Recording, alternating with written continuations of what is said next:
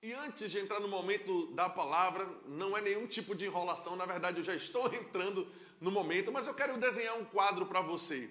Observe, ah, eu não sei se você se encaixa dentro desse espectro que eu vou falar agora, mas como pastor, às vezes eu aconselhando pessoas, eu descubro um quadro muito comum na vida de alguns crentes.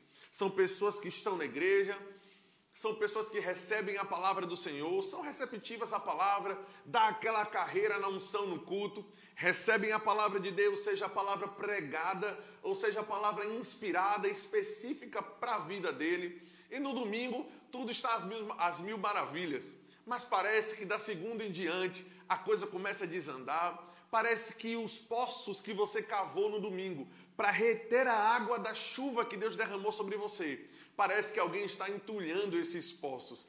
Parece que você perde durante a semana, ou que não acontece, que você não tem, parece que você não tem um resultado durante a semana, um resultado à altura de tudo que você creu e de tudo que você recebeu no domingo. Se você se encaixa dessa forma, eu quero nessa forma, né, nesse modelo de pessoa que eu estou falando aqui. Gente, algumas razões, alguns parafusos precisam ser ajustados mas um dos principais parafusos, e talvez esse seja, né, essa seja a causa ah, pela qual você está passando por isso, é que existe um poder sobrenatural na nossa boca. E se nós, gente, continuarmos a negligenciar a importância de alinharmos o que nós falamos com aquilo que nós cremos, se nós continuarmos tratando isso como natural, vamos continuar, irmãos, nos enganando a nós mesmos. E essa palavra, esse relatório médico aqui, não foi dado por mim, a palavra de Deus no livro de Tiago, nem vou abrir agora esse texto lá, embora nós vamos ler muitos, muitos textos aqui, mas no, no, livro de Tiago, a Bíblia diz que, aqui, que existe um homem, né, dando, dando, pintando uma imagem de uma pessoa, um tipo, um perfil da pessoa, alguém julgando ser religioso, se não souber refrear a sua língua ou controlar, controlar aquilo que fala, a Bíblia diz que essa pessoa está enganando a si mesmo. É interessante lembrar que quando nós estudamos essa palavra religioso, aparece aqui no grego a palavra terescos, que é religioso no sentido cerimonial. Essa pessoa, ela participa das cerimônias cristãs, ela vem ao culto, ela levanta as mãos no louvor, ela dá uma carreira na igreja, ela devolve o seu dízimo e a sua oferta. Ela é religiosa no sentido cerimonial. A Bíblia diz: se essa pessoa, supondo ser religiosa no sentido cerimonial, se ela não sabe controlar, ou se ela não entendeu a importância de controlar o que diz, veja, a Bíblia diz: ele está enganando a si mesmo. Acha que vai ter resultados, mas não vai ter. Acha que está crescendo, mas não vai crescer. Eu não sei você, eu não quero ser enganado, eu não quero viver um engano. O Evangelho é a verdade de Deus, é a revelação de Deus para nós. Chega de engano depois de Cristo. Então precisamos, para não vivermos enganados, nós precisamos, para não vivermos enganados, nós precisamos, irmãos, alinhar de uma vez por todas. Não é que nós não vamos precisar ouvir novamente a respeito disso. A nossa mente tem uma mania aí de, de se esquecer das coisas. Mas precisamos ter a disciplina de semanalmente lembrarmos o que eu tenho dito. Então eu quero começar com você lendo o texto de Marcos, no capítulo 11, esse texto é muito, para nós, parece ser um texto muito comum, porque nós estamos acostumados com Marcos capítulo 11, verso 22 e 23, textos chaves para qualquer pessoa que se autodenomina né, um crente da fé. Mas preste atenção, vamos lê-lo, mesmo que você já o conheça de cor, eu não quero que você perca a importância do que está aqui. Diz assim: ah, E Jesus, respondendo, disse-lhes: Tende fé em Deus, você pode ler depois a partir do verso 21, tá bom? Jesus disse assim: Em verdade eu vos digo que qualquer um que disser a este monte, vale a pena lembrar que quando Jesus utilizou o contexto ou utilizou o monte para exemplificar o problema que estava impedindo as pessoas de alcançarem o que elas queriam, Jesus não utilizou o monte apenas porque era algo que estava ali na frente dele quando nós analisamos o contexto histórico-cultural, nós entendemos que na cabeça do judeu, de um judeu daquela época, o monte representava um problema intransponível. Nós temos textos bíblicos, por exemplo, aqueles que confiam no Senhor são como montes de Sião, olha isso, que não se abalam, Porque na mente de um judeu daquela época, quando eles queriam referir-se a algo que não pode ser movido, a um problema que não tem jeito, a algo que não é possível tirar do caminho, eles diziam: é um monte. Um monte na cabeça deles. Hoje nós temos dinamite, nós temos tratores, nós temos todo tipo de equipamento que consegue perfurar montanhas, criar rodovias por dentro delas e túneis e coisas do tipo, mas na cabeça da, da pessoa daquela época, dos judeus daquela época, não. O monte representava algo intransponível. Não é engraçado, não é interessante que Jesus pegou justamente o exemplo de algo que não poderia ser mudado, algo que não poderia ser movido, e Jesus disse: Sabe esse problema que você acha que não tem jeito? Se você aplicar o conceito que eu vou te ensinar aqui, colocar em prática, mesmo que pareça impossível para você, vai ser movido, o monte vai sair, vai se lançar no mar. Mas continuando a leitura, Jesus disse: Se alguém disser para esse monte, ergue-te e lança-te no mar, não duvidar no seu coração, mas crê que se fará aquilo que diz, tudo aquilo que ele disser será feito. Eu quero ler esse mesmo texto com você em duas versões diferentes para poder te ajudar né, a alcançar o um novo degrau de clareza. Esse mesmo texto, na versão católica, diz assim: Jesus disse: Tende fé em Deus, em verdade vos declaro, todo o que disser a esse monte, levanta-te e lança-te no mar. Se não duvidar no coração, pega isso agora, olha isso mas acreditar que sucederá tudo o que disser. Se ele acreditar que sucederá tudo o que ele disser, ele obterá esse milagre. Como é que eu obtenho o milagre de ter o problema, a montanha é, removida? Eu preciso crer no meu coração, não duvidar e acreditar que vai acontecer o que eu estou dizendo. Esse mesmo texto, na nova versão transformadora, diz assim: tenham fé em Deus em verdade, eu, eu lhes digo a verdade. Essa, essa versão diz assim: tenham fé em Deus, eu lhes digo a verdade. Vocês poderão dizer a esse monte: levante-se e atire-se no mar, e isso acontecerá. É necessário, é preciso, no entanto, crer que acontecerá e não ter nenhuma dúvida em seu coração.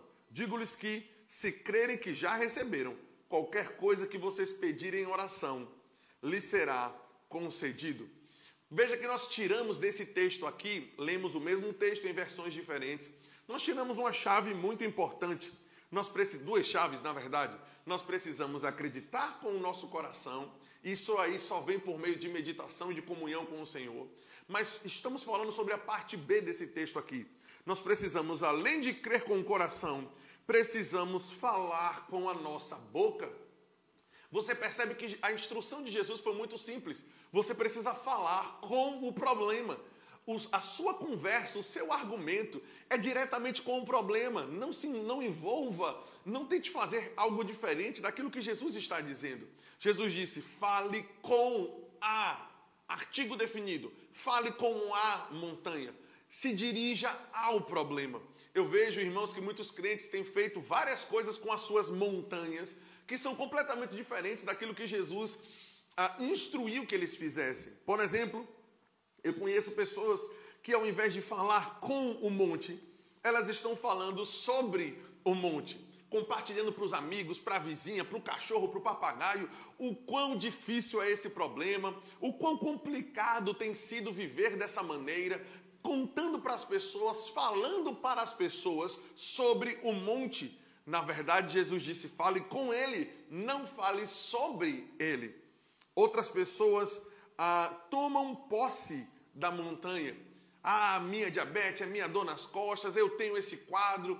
Ah, eu tenho doença celíaca, eu tenho isso, eu tenho aquilo, eu tenho isso, eu tenho aquilo, tomando o problema, trazendo um problema para o um nível pessoal, para o um nível de posse, né? assumindo que é dono daquilo.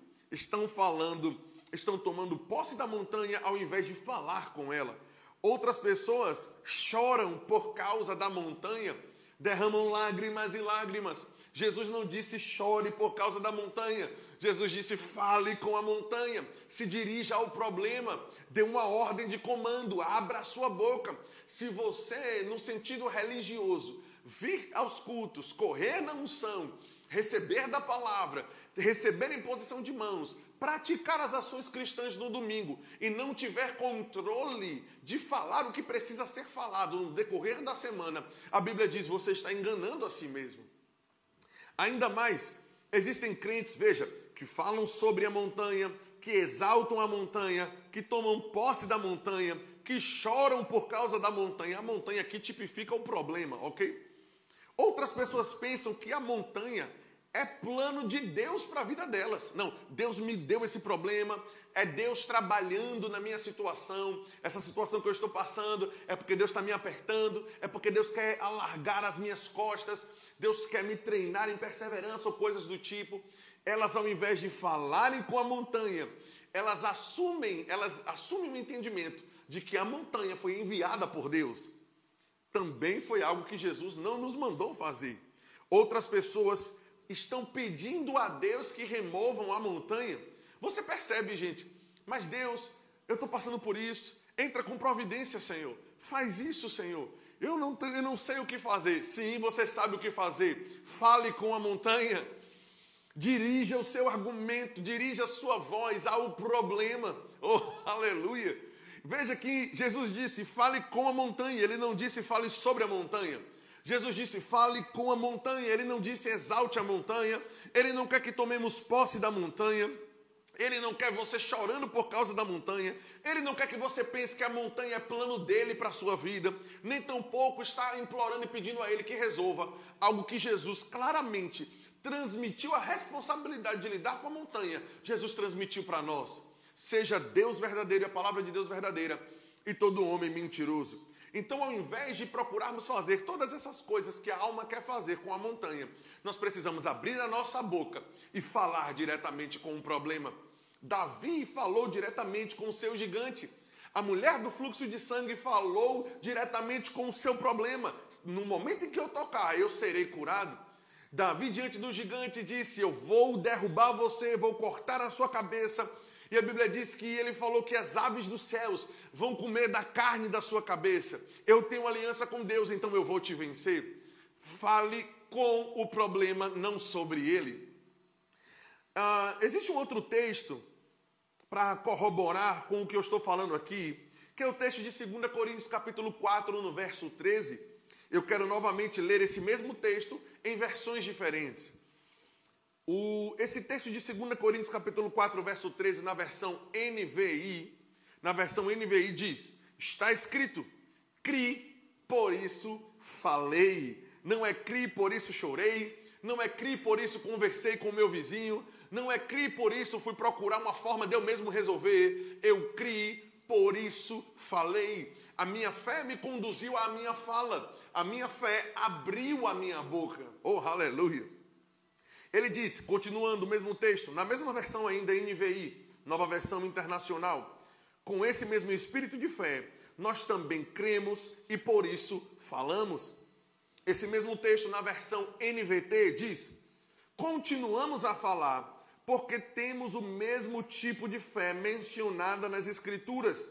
Crie em Deus, por isso falei. Continuamos a falar falamos no domingo, recebemos no domingo, mas falamos na segunda, falamos na terça, falamos na quarta. E ainda no, nos dias específicos, na quarta, eu falo de manhã, eu falo de tarde, eu falo de noite. Continuamos a falar, porque esse é o, o estilo de vida, esse é o estilo de vida, esse é o procedimento da fé mencionado nas Escrituras. O mesmo texto, na versão O Livro, diz: Estamos animados do mesmo espírito de fé que dizia: acreditei, é por isso que eu falo. Oh, aleluia. Se você acredita em algo, pastor, eu acreditei que eu recebi no treinamento profético recentemente instruções da parte de Deus, uma palavra da parte de Deus. O superabundante passou aí, pastor. Eu recebi instruções, eu recebi a palavra, eu recebi inspiração. Pastor, domingo agora, pastor Léo ministrou no domingo passado agora. Eu recebi palavras da parte do Senhor, recebi instruções pregadas ou instruções diretamente para você com Deus, Deus falando, ah, usando pessoas para falar com você ou falando com você diretamente. Pastor, na terça-feira, Eloana ministrou, orou aqui no culto de oração. Eu recebi algo da parte do Senhor. Você creu, meu irmão? Então, o próximo passo é alimentar a sua fé, jogar lenha na fogueira, nessa fogueira poderosa que se chama fé. falando, abrindo a sua boca e deixando a sua fé a, a encher o seu coração. E daquilo que o coração está cheio, Jesus disse: a boca vai falar do que o coração se encheu. Mas de todos os textos que eu poderia ler com você, esse texto aqui para mim, presta atenção, de todos os textos de fé, eu, pastor Samuel, estou te dizendo que de todos os textos sobre a importância da fala que eu poderia citar para você, para mim, esse é o texto mais forte e mais que, que, que me causa mais arrepio quando eu leio ele. Para mim, irmãos, dentro do assunto de fé, é, é, esse texto, ele, ele, ele, me, ele, não vou dizer que me causa medo, não, irmão, mas ele me deixa atencioso, porque Deus não pode mentir no que ele disse. Números capítulo 14, Números capítulo 14, no verso 28. O povo de Deus estava no Egito, e aí Deus proveu libertação para eles, eles estavam no deserto, e ao invés de continuar confiando no Deus que abriu o mar, ao invés de continuar confiando no Deus que, que trouxe uma nuvem, trouxe coluna de fogo, eles começaram a murmurar. E olhe o que Deus disse. Isso aqui pode ter sido registrado no Antigo Testamento, mas Deus é o mesmo ontem, hoje e para sempre. A, Deus não muda, as estações mudam, os períodos mudam, Deus é o mesmo. Observe o que Deus disse, Números 14, 28. A versão que eu estou lendo aqui, a primeira, diz assim: Dize-lhes, assim como eu vivo, assim como eu vivo, diz o Senhor, que como vocês falam aos meus ouvidos, assim eu farei a vós outros. Uau! Uau! Segura na cadeira, se segura no sofá, não cai da cama, não, dona Maria, pelo amor de Deus. Deus está dizendo: assim como eu estou ouvindo vocês falarem, Deus ouve as suas palavras, Deus escuta as suas confissões, os ouvidos de Deus estão atentos para a voz do seu povo. A questão é: você está falando fé ou incredulidade? Você está falando fé ou está falando dúvida? Você está falando, aleluia, está, está, a, a, você concorda com seus lábios com a palavra de Deus ou está falando o contrário? Deus está ouvindo as palavras que saem da sua boca. E Deus está dizendo: Eu vou proceder com vocês da mesma forma como vocês estão falando aos meus ouvidos. Aleluia. Diga comigo: Deus me escuta. Futuca aí o vizinho aí do lado, futuca aí, futuca a pessoa que está sentada do teu lado, futuca, grita para quem está na cozinha aí, ei fulano, Deus está escutando o que você está dizendo. Deus nos escuta. Esse mesmo texto na versão Almeida e, atualiza, atualizada diz: Diz-lhes, pela minha vida, diz o Senhor, certamente conforme o que vos ouvi falar, assim hei de fazer. Eu vou ler de novo. Deus está dizendo: pela minha vida, diz o Senhor, pela minha vida eu estou prometendo isso, diz o Senhor certamente conforme estou te ouvindo falar, assim eu vou fazer. Esse mesmo texto, na Bíblia King James, diz assim: portanto, e de transmitir essa, a essa gente o oráculo do eterno, o Senhor. Eis que vivo e por meu nome juro que vos tratarei exatamente de acordo com as suas petições. O tratamento de Deus está conforme as coisas que nós temos falado. Sem querer estender mais aqui ou ser prolixo, eu acredito que você já pegou a mensagem, mas na a versão New American Standard Bible diz assim: Diga para eles, como eu vivo, diz o Senhor, assim como vocês estão falando aos meus ouvidos, eu certamente vou fazer com vocês o que você tem falado, meu irmão o que tem saído da sua boca. Ei, eu não estou perguntando qual é o nível da tua empolgação no culto agora. Eu não estou perguntando se você recebeu a palavra ou não. Eu estou falando sobre o posterior ao culto. Ao culto, ok, maravilha, você recebeu. A questão é o que você faz depois de cumprir as cerimônias religiosas. Quando eu digo cerimônias religiosas, estou fazendo uso do termo que citamos no início da pregação, o termo que Tiago usou. Pessoas supondo ser religiosas, no sentido cerimonial, terescos no grego, Mas se não sabe controlar a sua boca, está enganando a si mesmo. Para concluir, eu quero citar mais alguns textos aqui que vão ajudar a elucidar você aí, né? Te dar mais luz sobre o que nós estamos falando. Olha isso, olha isso.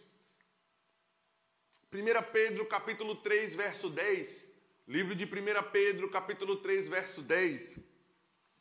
Pois quem quer amar a vida e ver dias felizes, refreie a sua língua do mal e evite que os seus lábios falem dolosamente.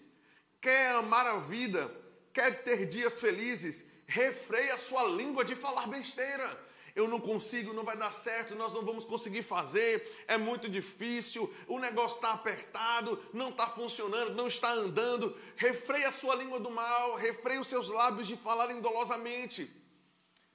Salmos capítulo 141, verso 3: Põe guarda, Senhor, na minha boca, vigia a porta dos meus lábios. Talvez a tua oração ao Senhor tenha que ser essa.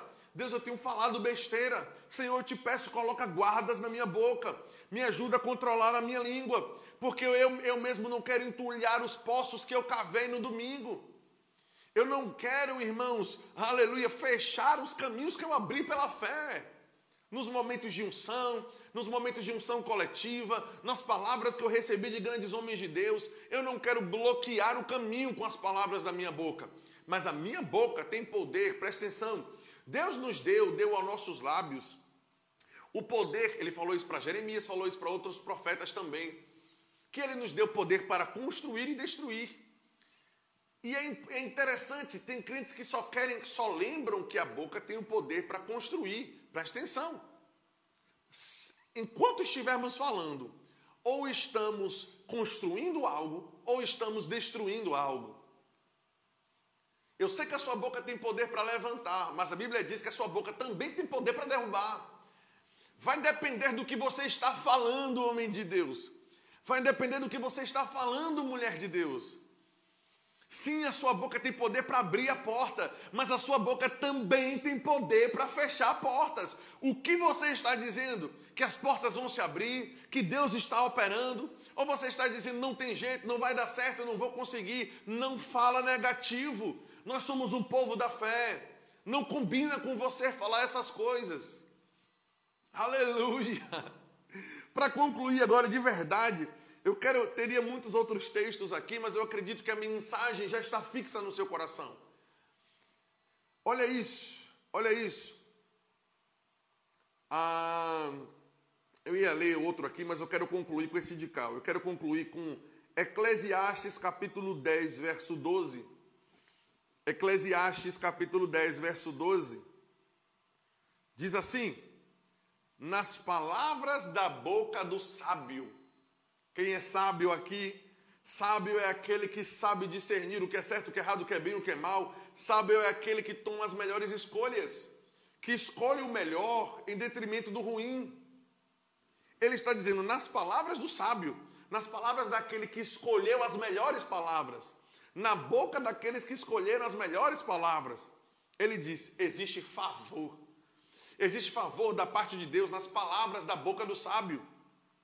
Mas a parte B desse texto é muito forte. Ele diz: porém, os lábios do tolo o devoram.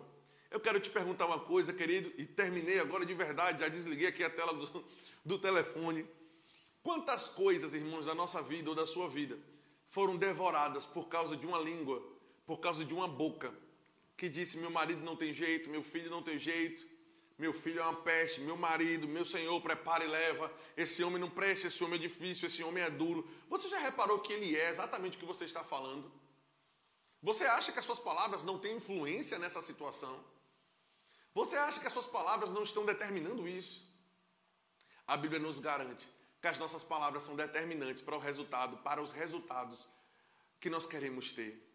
Você não tem como, irmãos, desvencilhar aquilo que você diz daquilo que você vai ter. Não há como separar aquilo que você diz daquilo que você vai ter. Você vai ter o que você está dizendo. Essa é a palavra da fé que pregamos. Não foi invenção nossa, não é invenção, não é invenção do verbo da vida, ou da palavra da fé, ou do movimento da fé. Essa é a palavra de Deus. Vamos segui-la e com certeza nós teremos resultados extraordinários. Amém?